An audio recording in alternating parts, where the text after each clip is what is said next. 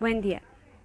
Somos el grupo Saguese y venimos a darle respuesta a la evidencia número 5, POCAT, Transportes y Seguros.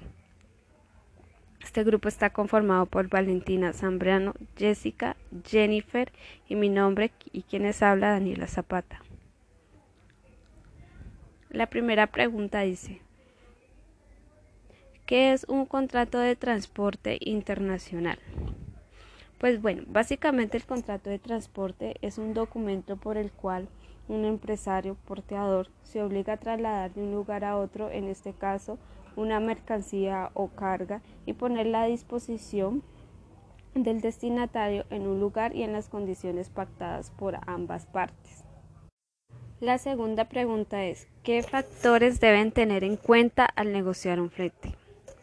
Bueno, sin lugar a duda, el transporte es uno de los principales eslabones en la cadena logística. Es donde se determinan cómo y cuándo se va a recibir los productos y por tal motivo se deben tener en cuenta lo siguiente. Lo primero es el volumen o cantidad de patches, la cantidad de contenedores a enviar, el tiempo de tránsito, la disponibilidad de cupos, el itinerario o descripción de paradas autorizadas en el viaje, número de contenedores requerido, tarifas referenciales y por último el precio del flete. Tercero, ¿cuál es el proceso que se debe realizar para llevar a cabo un contrato de compraventa? Nombre y dirección de las partes. Producto, normas y características.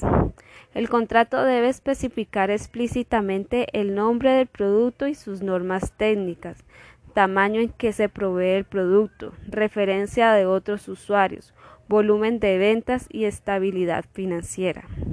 Especialidad en sus operaciones internacionales.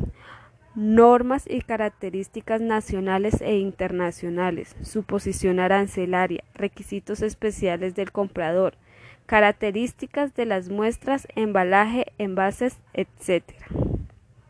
También se debe tener en cuenta la cantidad. Debe de redactarse en cifras y letras especificando si se trata de unidades, peso o volumen. El embalaje es donde incluye el etiquetado y marcas. Los requisitos referentes al embalaje etiquetado y a las marcas varían cuando se exporta y se deberá describir también en el contrato. Valor del contrato. El valor del total del contrato debe mencionarse en letras y números y como la moneda utilizada y a país en que se hace referencia. Lugares. Aunque el término de Inconters indica especialmente en un solo lugar, es conveniente especificar el lugar de despacho y el lugar de entrega.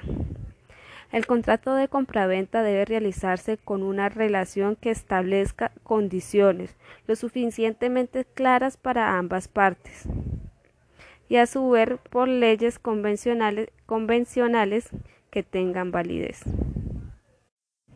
La cuarta pregunta es, ¿quiénes intervienen en el contrato de transporte? Pues los que intervienen son el porteador, quien básicamente es quien contrae la obligación o el agente aduanero. Segundo, el cargador. Este es el que se encarga por cuenta propia o ajena de encargar la mercancía al porteador. E, y el tercero es el destinatario, pues este es a quien se le envía la mercancía que puede ser a la vez el cargador o consignatario. Quinta pregunta. ¿Qué documentación se debe contemplar en un contrato de transporte internacional? En un contrato internacional se deben tener en cuenta o se deben ah, contemplar primero la factura comercial, el listado de contenido, la carta de instrucciones para exportación, el registro sanitario, en este caso, si se requiere, para nosotros que estamos transportando la pulpa de maracuyá, es necesario que nosotros eh, tengamos o contemos con este registro, certificado de origen inspección de salud y notas de desvío de estándares y por último la declaración de exportación. La sexta pregunta es ¿quiénes intervienen y cuándo se aplican los inconters y los seguros? Las partes que intervienen son, primero el tomador, es quien contrata la póliza, bien sea el exportador o el importador.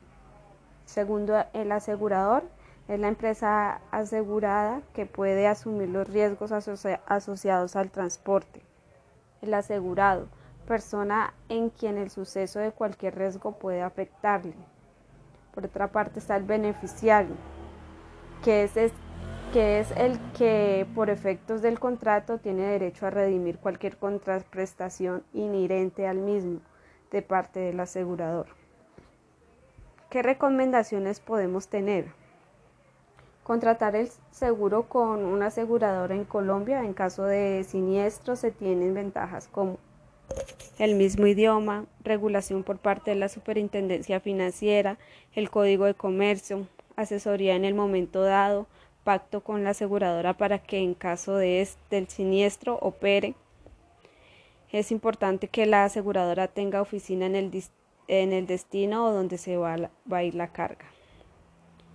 Hay que tener en cuenta que el asegurado deberá cubrir como mínimo el precio acordado en el contrato de un más del 10% desde el punto de entrega hasta al menos el lugar del destino acordado y en la misma moneda en la que se ha estipulado en el contrato. Y debe asegurarse de contratar un operador logístico calificado, confiable y con el respaldo al cual usted pueda confiar la operación de su carga. Segundo, contrate un servicio de carga donde usted pueda elegir y conocer el estado de su contenido de su mercancía en caso de transporte terrestre que la compañía transportadora cuando cuente con todo el respaldo e idoneidad en su flota y conductores capacitados en manejo de la carga. Además debe cumplir con el plan estratégico de seguridad que está en la resolución de 1565 del 2014. Otra recomendación es que pueda hacer trazabilidad, contratar con una aseguradora la cual le permita conocer todas las cláusulas del contrato. Por último, como conclusión, podemos decir que se puede concluir que el transporte y los seguros con las condiciones adecuadas beneficiará tanto al comprador como al vendedor si se tienen en cuenta las normas y las características nacionales e internacionales, su posesión arancelaria y los requisitos especiales del comprador, características de la muestra, embalaje, envase, etc., se logrará que el transporte y la negociación sea exitosa. Muchas gracias.